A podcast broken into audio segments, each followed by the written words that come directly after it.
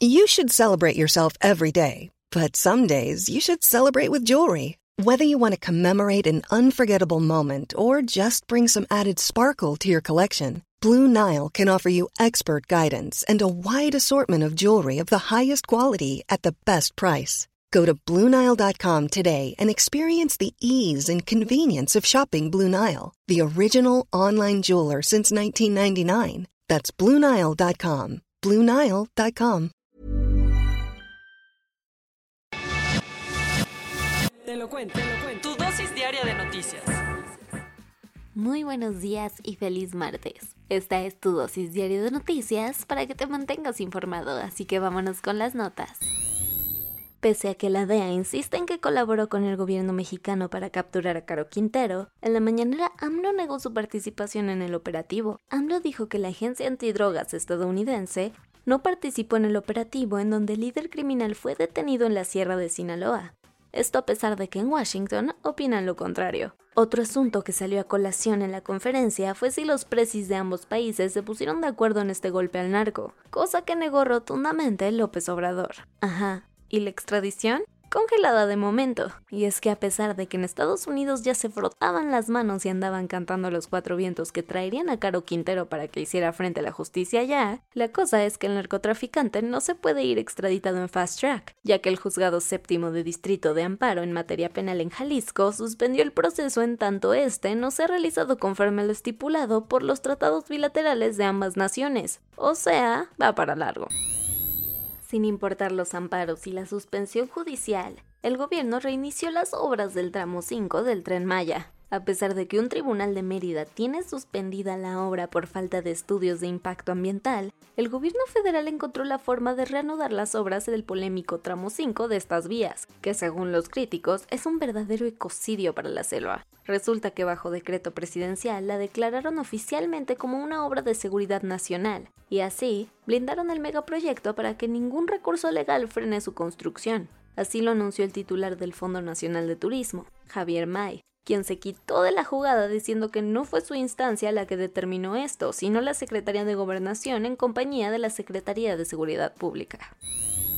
El nuevo dictamen del caso de la desaparición y muerte de Devani Escobar indicó que efectivamente fue asesinada, descartando que se haya ahogado en una cisterna. La noche del 9 de abril, Devani Escobar desapareció tras ir a una fiesta en Escobedo, Nuevo León. Días después, su cuerpo fue encontrado en la cisterna de un motel. Tras semanas de exigencias a las autoridades para que dieran con la verdad, Hoy sabemos que fue asesinada. Esto derivado de la exhumación de sus restos y de la investigación a cargo del gobierno federal que con un nuevo grupo de especialistas realizó estudios forenses independientes a los que entregó la Fiscalía de Nuevo León. Ayer, en conferencia de prensa, Felipe Takashi, titular del Instituto de Ciencias Forenses de la Ciudad de México, reveló que la causa de su muerte fue una asfixia por sofocación, además de que descartan señales de violencia sexual. Su cadáver apareció en la cisterna del motel, 13 días después de su desaparición, pero de acuerdo con la nueva información, tenía entre 3 y 5 días sin vida cuando fue encontrado.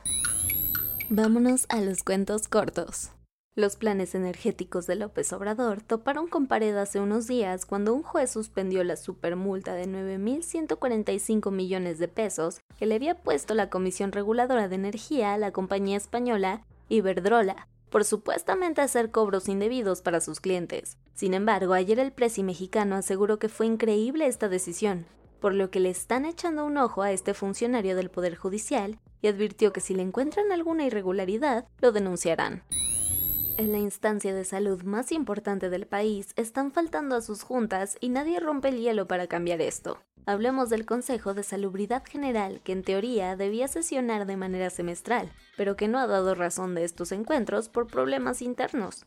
Incluso tenían agendada una reunión del pasado 13 de julio, que al final no tuvo lugar. De acuerdo con Animal Político, la causa de este estancamiento está en los roces entre el ex titular del Consejo, José Ignacio Santos Preciado, y el exsecretario del organismo, Alberto Gómez, con Jorge Alcócer y Hugo López Gatel. Pero este no es el único problema que enfrenta el sistema de salud en México. La Secretaría de Salud está barajeando la posibilidad de no enviar a sus jóvenes pasantes a zonas inseguras del país.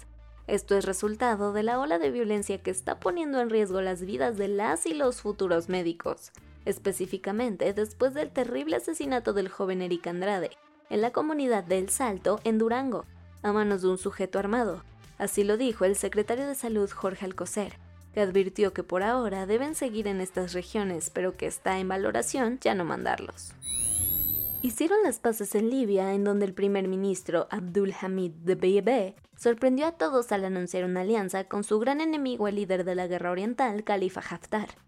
Este en un intento por promover un alto al fuego para intentar pacificar al país y con ello dar fin al bloqueo de petróleo libio. Y es que tras la primavera árabe, la nación no ha podido salir de los conflictos internos, al grado de tener al autodenominado Ejército Nacional Libio comandado por Haftar, sitiando Trípoli, la capital. En Greenwood, un pequeño poblado en el estado de Indiana, un sujeto armado disparó con un rifle a la multitud de un centro comercial y asesinó a sangre fría a cuatro personas. La policía también reportó que dos más resultaron heridas, incluyendo a una niña de 12 años que recibió un disparo en la espalda, aunque su estado no es de gravedad. De acuerdo con los informes, el atacante fue abatido por un civil, que en el acto también tomó un arma y le disparó para detenerlo.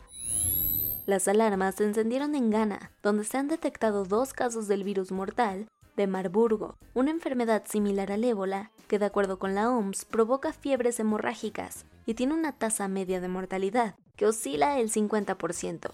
El diagnóstico fue confirmado por muestras de sangre analizadas por el Instituto Pasteur en Senegal. Hasta ahora, 98 personas identificadas como casos de contacto están puestas en cuarentena. De acuerdo con las autoridades, lo peor del asunto es que esta enfermedad no tiene tratamiento ni vacuna.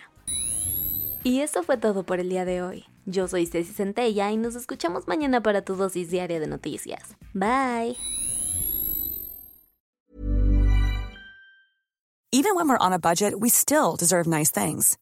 Quince is a place to scoop up stunning high-end goods for 50 to 80% less than similar brands. They have buttery soft cashmere sweaters starting at $50, luxurious Italian leather bags, and so much more. Plus, Quince only works with factories that use safe, ethical, and responsible manufacturing. Get the high-end goods you'll love without the high price tag with Quince. Go to quince.com/style for free shipping and 365-day returns.